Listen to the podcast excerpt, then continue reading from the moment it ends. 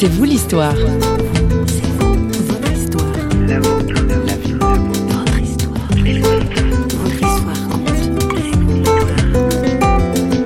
Situation se dégradait, on a décidé de se réjouir simplement du temps qu'on pouvait vivre ensemble et qui nous était donné. Maintenant, ce qui pour nous a été un énorme réconfort, je dirais, c'est qu'on avait cette espérance de croire qu'il y a une vie après la mort. D'ailleurs, le dernier livre qu'on a lu ensemble avec Anna Maria, c'était un livre qui s'appelle Heaven, Ciel, parce que justement, on a décidé de se concentrer sur cette espérance, sur cette joie de savoir ce qui nous attendait euh, après la mort. Bonjour, aujourd'hui dans C'est vous l'histoire, on parle d'amour. Quand on aime, on fait des projets, on rêve à deux, mais les choses ne se passent pas toujours comme prévu.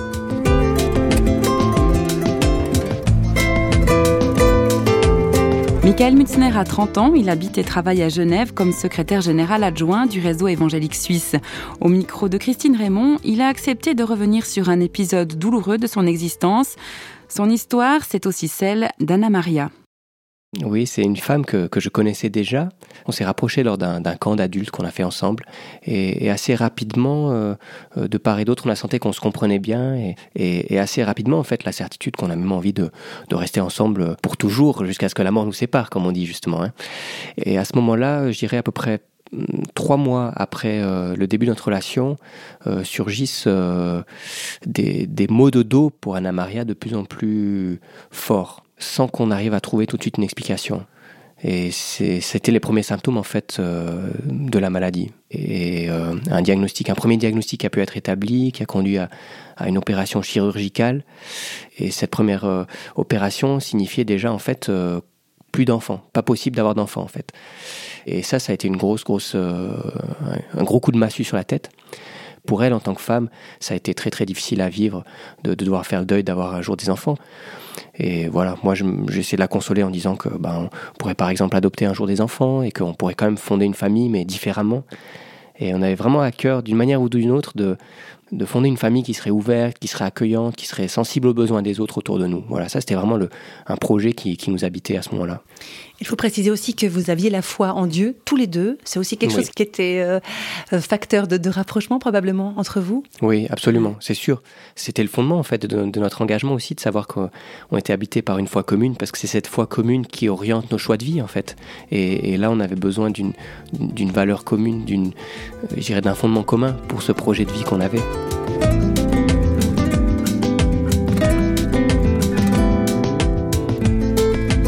Nous, on décide de, de, poursuivre la route ensemble et ça conduira à des fiançailles et, et, et on se réjouit quelque part de, de, voir ce que la suite nous réserve. Mais on se rend compte assez rapidement que ces douleurs au dos, elles, elles disparaissent pas en fait après cette première opération et, et finalement euh, il y a un deuxième diagnostic qui va tomber un petit peu plus tard, qui lui sera encore euh, sera plus terrible puisque là on apprend que, que cette maladie, qui est, qui est en fait un cancer, euh, ben, est, plus étendu que ce qu'on croyait. Ils n'avaient pas pensé à, regarder euh, aussi loin parce qu'ils s'attendaient pas à ça, quoi, euh, les médecins. Et, là, on réalise que, euh, donc, finalement, quelques semaines après la première intervention, qu'il va en falloir une deuxième et qu'il va falloir passer par les traitements lourds, chimio, radiothérapie, etc., etc. Et, là, on se rend compte que, bah, qu'en tout cas, les mois, les années à venir ne seront pas tout à fait comme, comme on avait prévu, quoi.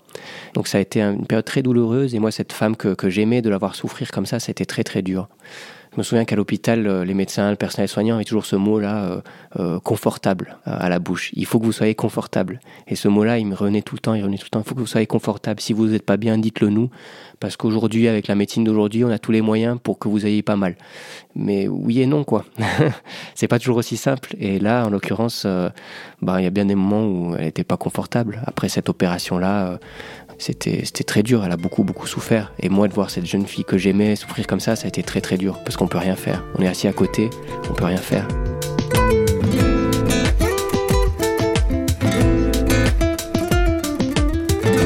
Paradoxalement, pour moi, ça a été une des périodes les plus difficiles.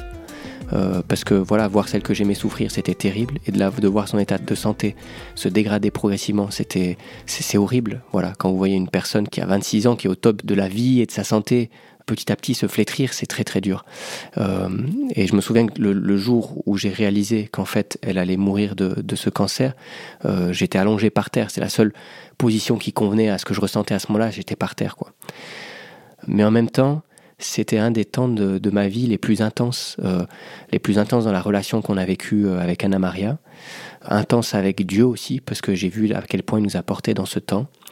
Et je dirais intense pour moi aussi parce que pour moi, une de mes grandes questions existentielles, c'est de savoir euh, est-ce que je sers à quelque chose? Est-ce que ma vie a un sens? Et là, c'était un des temps où ma vie a le plus fait sens parce que j'ai compris que Dieu m'avait placé à côté d'Anna Maria, que c'était pas un hasard, et qu'il m'avait placé à côté d'elle dans son timing. C'était prévu que je sois là pour l'accompagner pendant la dernière année de sa vie.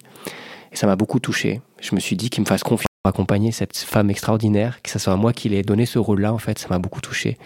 Et plutôt que de me révolter et, de me demander mais pourquoi est-ce qu'il me l'enlève maintenant, je me suis dit mais en fait euh, je comprends pas pourquoi.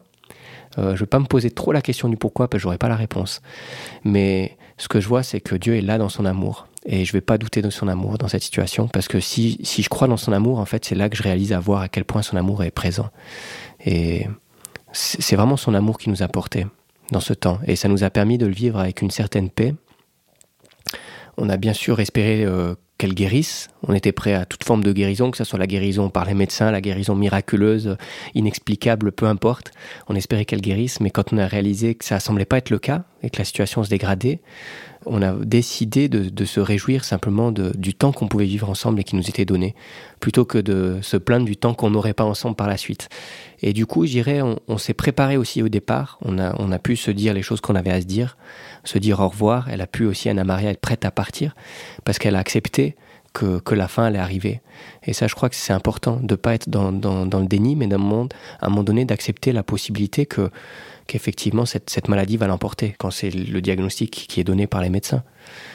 Maintenant, ce qui pour nous a été un énorme réconfort, je dirais, c'est qu'on avait cette, cette, espérance de croire qu'il y a une vie après la mort.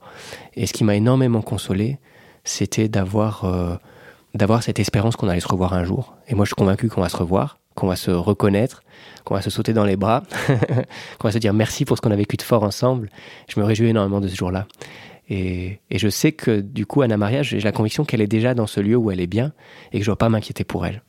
Donc je m'inquiète pas pour elle et, et je veux pas me plaindre non plus pour moi parce que je sais qu'elle, elle est bien là où elle est et je sais que de la même manière que Dieu a tellement bien pris soin d'elle pendant ces, ces, derniers temps, je sais que ben, Dieu prend bien soin de moi aussi. D'ailleurs, le, dernier livre qu'on a lu ensemble avec Anna Maria, c'était un livre qui, qui s'appelle Heaven, Ciel, parce que justement on a décidé du coup de, de se concentrer sur cette espérance, de, sur cette joie, de savoir ce qui nous attendait euh, euh, après la mort.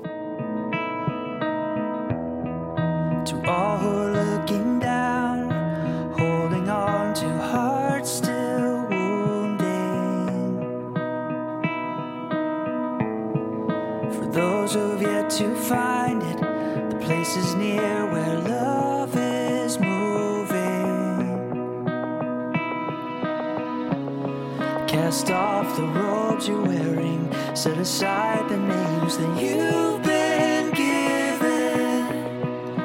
May this place of rest in the fold of your journey bind you to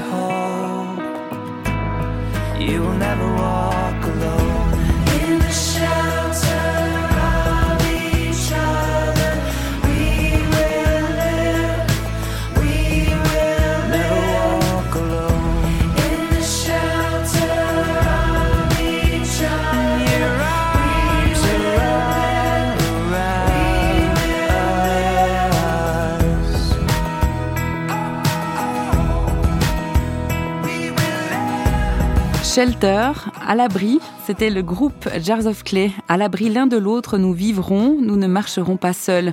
C'est sans doute ce que Michael Mutzner a pu expérimenter en accompagnant sa fiancée dans les derniers moments de sa vie. Nous retrouvons Michael pour la suite de son témoignage. Je pense que c'est l'une des responsabilités les plus importantes que Dieu m'ait jamais confiées, de m'occuper de, enfin, d'accompagner une personne euh, qui vivait ces dernières euh, semaines, ces derniers mois euh, sur Terre et de pouvoir l'accompagner pour l'aider à ce qu'elle soit en paix, qu'elle se sente aimée. C'était, pour moi, c'était très fort. C'était pour moi, c'était vraiment une preuve de l'amour de Dieu. Et bon, je dirais moi, ce qui m'a beaucoup aidé aussi, c'était que avant que tout ça arrive, j'avais l'impression en fait que Dieu m'avait préparé, qu'il m'avait dit peut-être que dans la vie il y aura des choses, des moments, des coups durs, des choses difficiles, et peut-être que tu vas pas forcément comprendre ce qui va t'arriver, pourquoi, etc. Mais il y a une seule chose que tu dois savoir, que tu devras savoir dans ces moments-là, c'est de savoir que, que moi je t'aime et ne doute pas de mon amour, même si toutes les circonstances te font croire le contraire. Alors quand vous rencontrez, euh, quand vous rencontrez celle que vous aimez et que vous apprenez qu'elle a un cancer, la réaction première, quelque part, elle, pourrait sembler légitime, ce serait de, se mettre en colère contre Dieu et de lui dire mais qu'est-ce que tu me fais là, comme ça le coup là? Et avec cette parole, cette conviction de savoir que je pouvais lui faire confiance, même si je comprenais pas, c'est ce qui m'a vraiment aidé à vivre cette, euh, ce temps différemment, pas dans la révolte, mais dans la confiance. Et ça, pour moi, c'est ce qui a été la clé pour bien le vivre, pour le vivre euh, avec paix. De savoir que même si je le comprenais pas, c'était un temps que je pouvais vivre euh, paisiblement comme, comme il m'était donné de le vivre.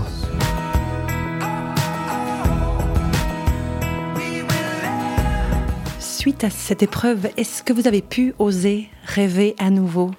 Euh, oui, dans une certaine mesure. Il y a eu tout un processus, c'est-à-dire que les, premières semaines, les premiers mois après, euh, euh, voilà, souvent je rêvais encore d'elle et il y avait une tristesse qui m'habitait encore, qui était là et qui est normale. Mais, mais petit à petit, progressivement, cette tristesse s'est estompée, je dirais. Il y a une part de tristesse qui reste là parce que parce que c'était quelqu'un d'unique et que quelqu'un d'unique c'est c'est pas remplaçable et pour moi j'ai pas envie de la remplacer. Euh, par contre, j'étais assez je dirais à peu près un an après le, deuil, j'étais prêt à, à, vivre quelque chose de nouveau, une nouvelle histoire. Pour moi, la, la page que j'ai vécue avec Anna Maria dans mon livre de vie, c'est une des plus belles pages de, de, mon livre de vie. C'est pas une page que je vais arracher, mais c'est une page que, qui s'est tournée. C'est pas une page que j'oublie, c'est une page dont, que, dont je me souviens avec, euh, avec, avec des sentiments mélangés, évidemment, mais, mais un temps. Elle fait partie du livre. Elle fait partie du livre. Elle fait mhm. partie du livre. Et voilà, je le, je le cache pas. Mais oui, j'ai pu, j'ai pu envisager de, nouvelles choses. Et j'ai pu envisager une, première nouvelle relation qui s'est pas terminée comme je l'espérais. Ça a été un petit coup dur parce que j'espérais que après l'épreuve euh, d'accompagner euh, ma fiancée euh, dans sa dernière année de vie, j'espérais que la, la, relation suivante serait heureuse. Ça n'a pas été le cas. Ça a été une relation difficile. Et puis par la suite, il y a une nouvelle relation qui est heureuse. et je suis confiant qu'elle continuera de l'être. Voilà. C'est tout ce qu'on vous souhaite, Michael. Merci. If our hearts are turned to stone, there is hope. We know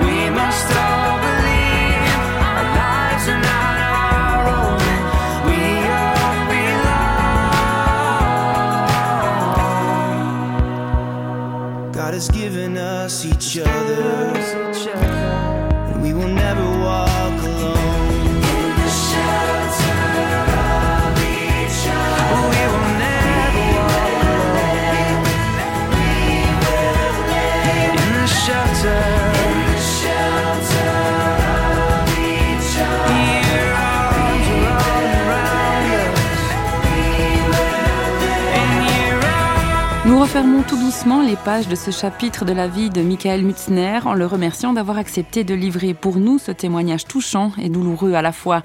À celles et ceux qui traversent l'épreuve du deuil, que force et courage vous soient donnés. C'est ce que vous souhaite l'équipe de Radio Réveil qui signe les émissions C'est vous l'histoire. Retrouvez-nous à tout moment sur notre site parole.ch ou sur les réseaux sociaux. On se retrouve tout bientôt dans un prochain C'est vous l'histoire. À bientôt.